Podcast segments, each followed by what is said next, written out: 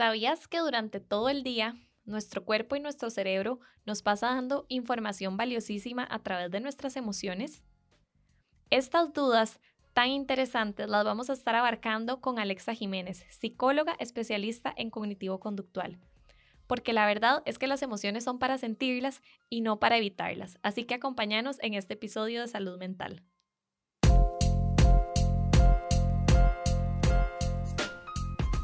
Hola, soy Sol Sánchez y este es nuestro podcast. Sí, nuestro, porque en este espacio profundizamos en temas e historias que nos permiten crecer, sanar y compartir para fortalecernos como mujeres y conectar de una manera más real. Así que, bienvenida a tu comunidad. Hola, bienvenidos a otro episodio. Hoy estoy muy feliz con la invitada que tenemos hoy. Ella es Alexa Jiménez, psicóloga especialista en cognitivo conductual y también tiene una plataforma donde comparte temas relacionados a salud mental que se llama Alma Sana. Bienvenida, Ale. Muchas gracias, Sol. No sé si me faltó algo que quisieras presentarte, pero estoy muy agradecida de contar hoy con tu presencia para hablar de este tema que me encanta. No, muchísimas gracias, creo que cubriste todo. Bueno, súper. Entonces, hoy quería hablar con Ale de un tema que escuchamos muchísimo, que sabemos muchísimo, pero que realmente no entendemos a profundidad y son las emociones. Entonces, Ale, yo creo que todas las personas, obviamente durante nuestro día pasamos eh, fluctuando con distintas emociones, pero pocas veces sabemos realmente qué son. O sea, todo el mundo escucha que las emociones son importantes, que tengo que validar las emociones, que mis emociones se caen arriba, pero ¿Qué son realmente las emociones? ¿Podrías como explicárnoslo de, de una parte psicológica clara? Ok, bueno, es una súper pregunta y de verdad que ojalá que todo el mundo esté escuchando como hay que validar las emociones, hay que sentirlas, porque yo no sé qué tan cierto es eso, pero bueno. Las emociones básicamente de la manera más sencilla, como sabes, son reacciones, ¿verdad? O sea, son reacciones que tenemos en nuestro cuerpo a el contexto en el que estamos.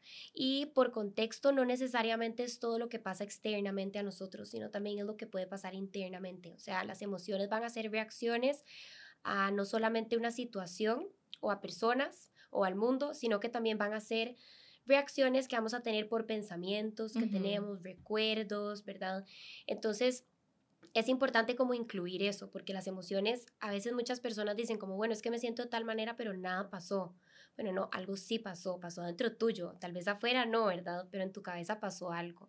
Entonces, básicamente eso. No sé como si querés que hable un poco más al detalle como neurotransmisores y demás, ¿verdad? Creo que podríamos dar una explicación sencilla de esto. Bueno, a mí me encanta el tema y me parece súper interesante y creo que cuando nosotros realmente entendemos qué es lo que está pasando, es mucho más sencillo o más claro saber cómo lidiar. Yo siempre le digo a mis pacientes, por ejemplo, que si yo te vendo los ojos y te digo, hey, tenés que ir a tal lugar y traerme tal cosa, posiblemente no lo van a hacer con facilidad, se van a tropezar, van a tener obstáculos y si encuentran ese objeto que se los pedí, fue por pura suerte, o sea, como o porque se tropezaron con él o porque lo tocaron y fue como, uy, sí, este es. Pero si yo te quito la venda y te digo, Ale, me puedes pasar, no sé, el vaso anaranjado que está sobre la mesa, vos posiblemente lo vas a hacer sin ninguna dificultad. Y me gusta usar esta analogía porque creo que así son las emociones. Si yo estoy en contacto con ellas y yo tengo como una conciencia de lo que pasa en mi mente, de lo que pasa en mi cuerpo, es para mí mucho más sencillo poder hacer algo con respecto con esa información, porque al final de cuentas las emociones nos pasan brindando información que muchas veces por el corre-corre de la vida o por lo desconectadas que estamos, nos cuesta ¿verdad? Como interpretar esa información que constantemente nuestro cuerpo nos pasa dando. Ok, sí, totalmente de acuerdo con vos. Bueno, las emociones, además de eso, entonces son químicos, ¿verdad? Van a ser químicos que se van a secretar en diferentes partes de nuestro cuerpo, no solo en el cerebro. Entonces, por esa razón, muchas veces, ¿verdad? Las emociones van a elicitar, por así decir, respuestas en el cuerpo. Entonces, ¿verdad? Por eso es que a veces cuando nos enojamos sentimos como el enojo en las manos, ¿verdad? Que eso es como un ejercicio muy, muy importante de hacer, como de entender a dónde estamos sintiendo nosotros la emoción.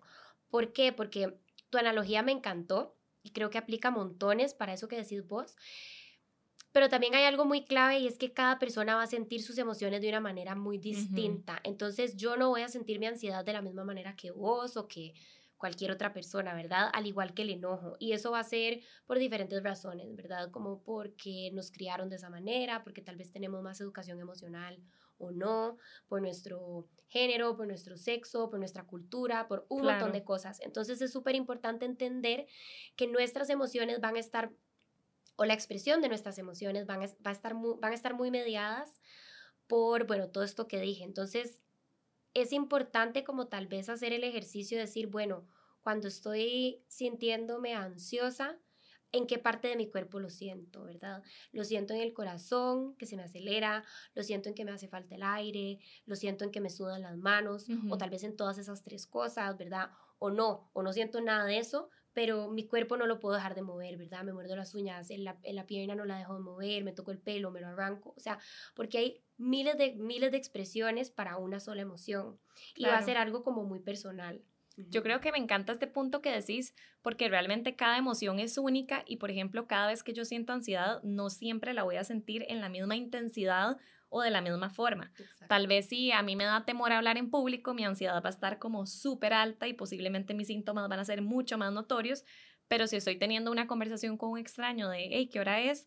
Tal vez me voy a sentir ansiosa, se me quebró la voz, pero no pasó a más. Entonces creo que das en un punto súper importante que me parece muy Em, ¿verdad? Como que tenemos que tener en mente de que las emociones se van a expresar de maneras distintas y no importa cómo se le expresen al otro, sino tengo que concentrarme en cómo se siente en mí, cómo la vivo.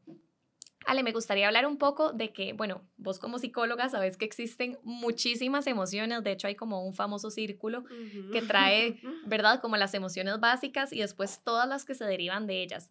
Y mm, quiero traer como esto a tema porque a mí me parece súper curioso de que cuando le preguntamos a alguien, por ejemplo, mira, ¿cómo estás?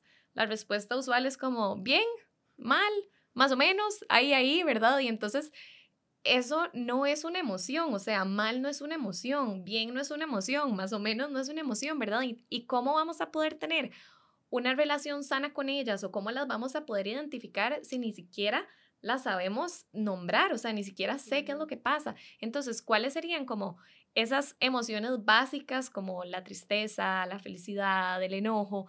¿Y cuál es la información que nos da cada una de ellas? Porque cada una es distinta y me está dando un mensaje que yo puedo interpretar si estoy conectada conmigo misma. total. Bueno, sí, eso es increíble, ¿verdad? O sea, de verdad que el cuerpo es un mensajero enorme y es como la brújula. O sea, a mí me gusta decir que nuestras emociones al final son nuestra brújula si sabemos cómo conectarnos con ella y escuchar lo que nos están diciendo. Pero bueno, básicamente cada emoción, o sea, no sé si crees que lo enumere así como rápido. Sí, decirlo, a mí me encanta. Todo lo que sea conocimiento y lo podamos aplicar, me encanta. Bueno, súper. Entonces, la ansiedad es una emoción que nos va a estar como comunicando que hay una amenaza que estamos percibiendo. No necesariamente la amenaza es real y no necesariamente lo que estamos percibiendo como amenaza es una verdadera amenaza. Y creo que esto es una distinción súper importante a cuando sentimos miedo, ¿verdad? Porque cuando sentimos miedo es como, como cuando tenemos, nos está alertando de que tenemos un peligro. Y es fijo, el peligro está ahí. No sé, viene un tsunami, tenemos un perro que nos está pelando los dientes y estamos solos y es gigante y, ¿verdad? Se ve agresivo. Eso que vamos a sentir es miedo. Pero si lo que estás sintiendo es ese miedo, ¿verdad? Porque estás pensando en que tal vez puede pasar un tsunami o estás pensando en que tal vez puede aparecer un perro eh, que sea agresivo, que te va a morder, que te va, ¿verdad? Entonces ahí eso es ansiedad. Entonces eso es súper importante porque cuando estamos sintiendo ansiedad, muchas veces nos estamos contando una historia de miedo, nos estamos contando una historia de terror. Entonces la ansiedad, la información que nos está dando es como, ok, aquí estoy percibiendo algo que me puede dañar, que me puede herir, que me puede incomodar mucho. Y por eso es que por lo general la ansiedad tiene como esta reacción de como eh, huir o pelear, ¿verdad? Es como que tenemos como esa reacción, igual que el miedo, ¿verdad? Comparten como mucho.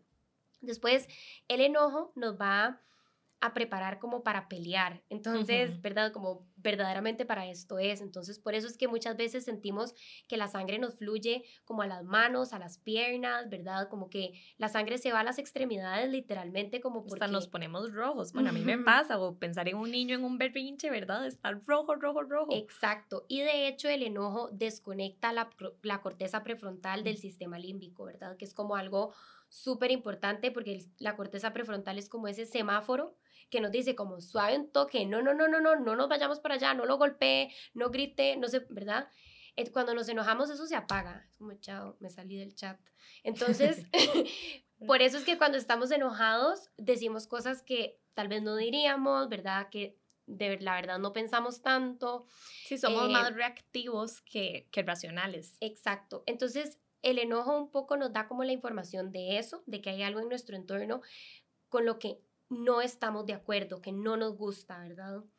Y bueno, y nos preparan para como enfrentarlo si es necesario. Y a ver, en la cultura de hoy eso puede ser problemático porque ya nos sentimos enojo ante, no sé, otro miembro de la tribu que se robó nuestra comida, sino que hoy sentimos enojo porque tuvimos una conversación con nuestro jefe y nos dijo algo que no nos parecía, ¿verdad? Entonces, el cerebro en eso como que nos hace una zancadilla.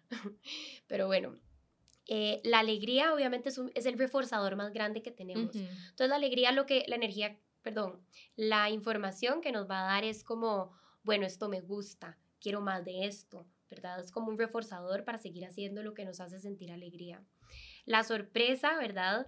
Es una emoción súper compleja. De hecho, como que la investigación alrededor de la sorpresa es súper... Ambigua. Ambigua, ajá, porque no se sabe muy bien cuál es la función de la sorpresa. Pero básicamente es como para despertar como el, el como despertar el cuerpo, digamos, como que si estamos, imagínate que estamos, no sé, debajo de un árbol y se cae una manzana, ¿verdad? O se cae una fruta y eso nos genera sorpresa, es como, ok, despierta el cuerpo como que nos vuelve a poner en un modo como activo, ¿verdad? Y déjame ver, bueno, la tristeza es una emoción importantísima porque la tristeza lo que nos permite es como recolectar, por así decir, o como, vamos a ver cuál es una palabra más exacta. Nos obliga a pausar, por así decirlo, ¿verdad? Para poder lidiar con lo que sea que nos generó esa emoción. Por lo general la tristeza la vamos a sentir obviamente, ¿verdad? Un duelo, una pérdida, no solamente de una persona, sino puede ser un trabajo, de una relación, de una mascota. Entonces, la tristeza lo que nos, lo que nos dice es como, ok, pausemos, procesemos, esa era la palabra que quería, procesemos esto, ¿verdad? Em, también la tristeza alerta como a nuestra comunidad de como, hey, necesito ayuda ¿verdad? Como cuando éramos prelenguaje y no teníamos palabras para decir necesito tu ayuda, la tristeza era una manera no verbal de alertarle a la comunidad, a la tribu, como estoy mal, necesito que me ayuden. Qué poderoso eso porque cada emoción evoca obviamente distintas cosas y por ejemplo con la tristeza yo también puedo desarrollar la empatía, o sea, si te veo a vos llorando, no te voy a pasar de frente y te enjacho, ¿verdad? Más bien Tal vez me acerco y te pregunto, Ale, eh, estoy aquí para lo que necesites, o mira, tómate el día hoy, ¿verdad? O sea, como qué bonito porque si nosotros podemos interpretar el mensaje de cada emoción, podemos responder a ella de una manera saludable y asertiva. Yo creo, ¿verdad? Como psicóloga y en mi práctica y también como persona, creo que nos da mucho temor sentir, ¿verdad? O sea, como que a veces llegan a terapia y me dicen, es que yo no quiero sentir ansiedad. Y entonces yo como, bueno, spoiler alert, vas a sentir ansiedad. Entonces, en vez de evitarla, ¿por qué no empezamos a hacer como las paces con ella? ¿Cómo transformo yo el mensaje que me da la ansiedad para poder lidiar con ella de una mejor manera? Que si me da un ataque de ansiedad y mi ataques duran, no sé, cinco horas, ok, ¿cómo logro tal vez minimizar ese tiempo? O si estoy en el súper y me ocurre algo, ok, ¿qué estrategias puedo usar?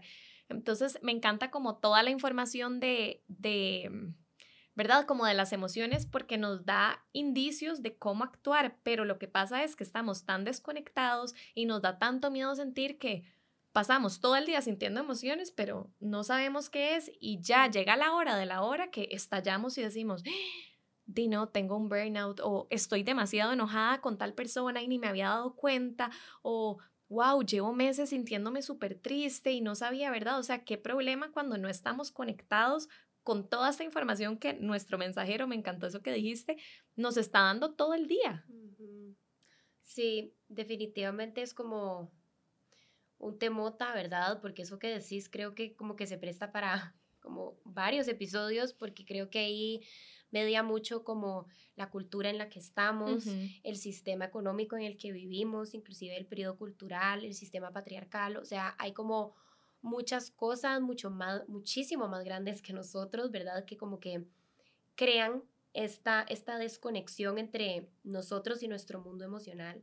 Pero definitivamente es necesario y eso está curioso porque ahora que estamos hablando como de la función de las emociones y eso que dijiste como de cuando uno ve a alguien triste, uno empatiza, ¿verdad?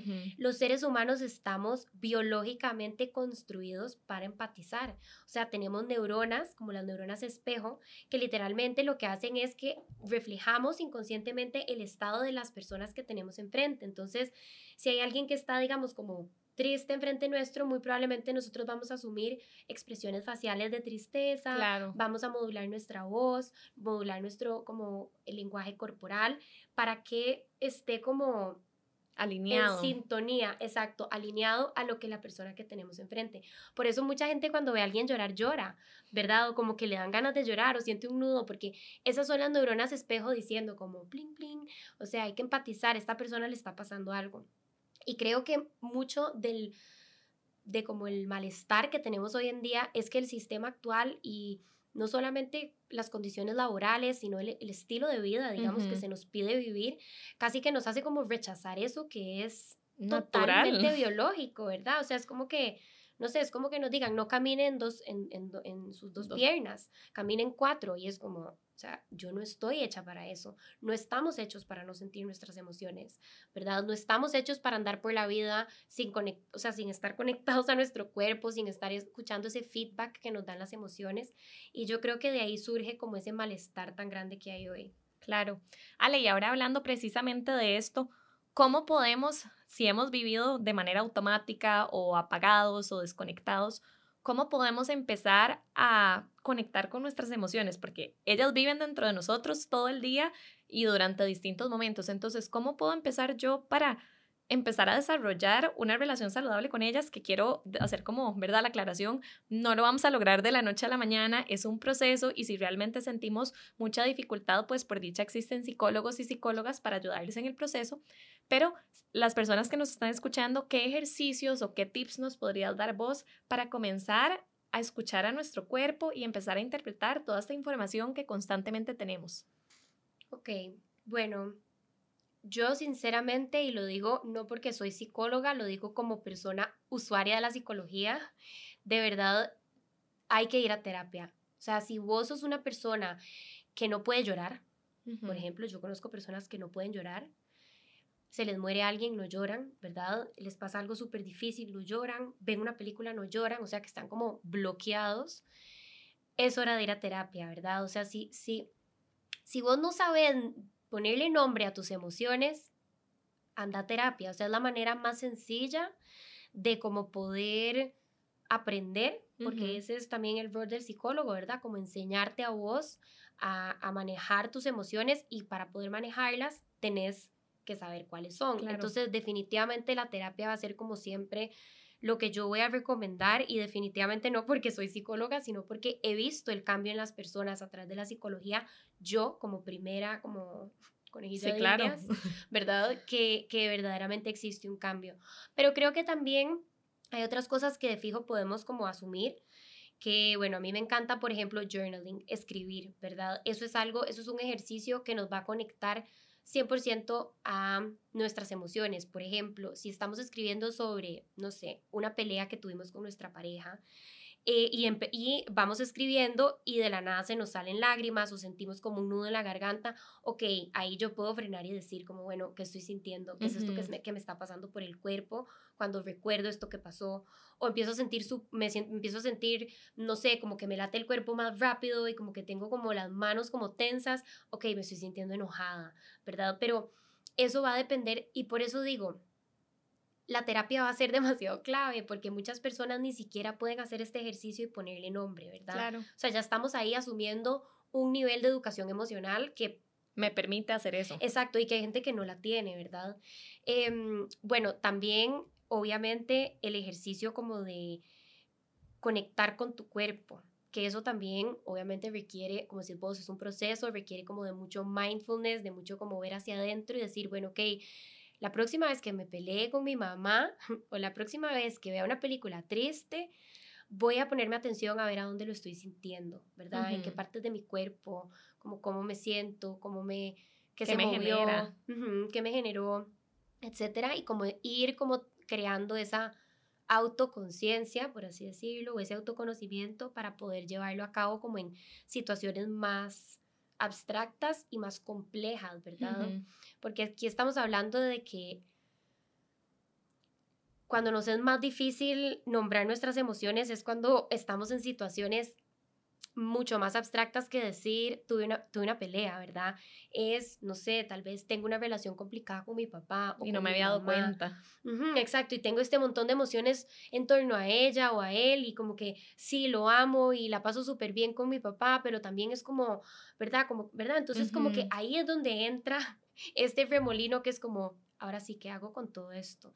Y que nos pasa con muchas cosas, con el trabajo, con nuestra carrera, con amigas. O sea, las relaciones humanas son complejas. 100%.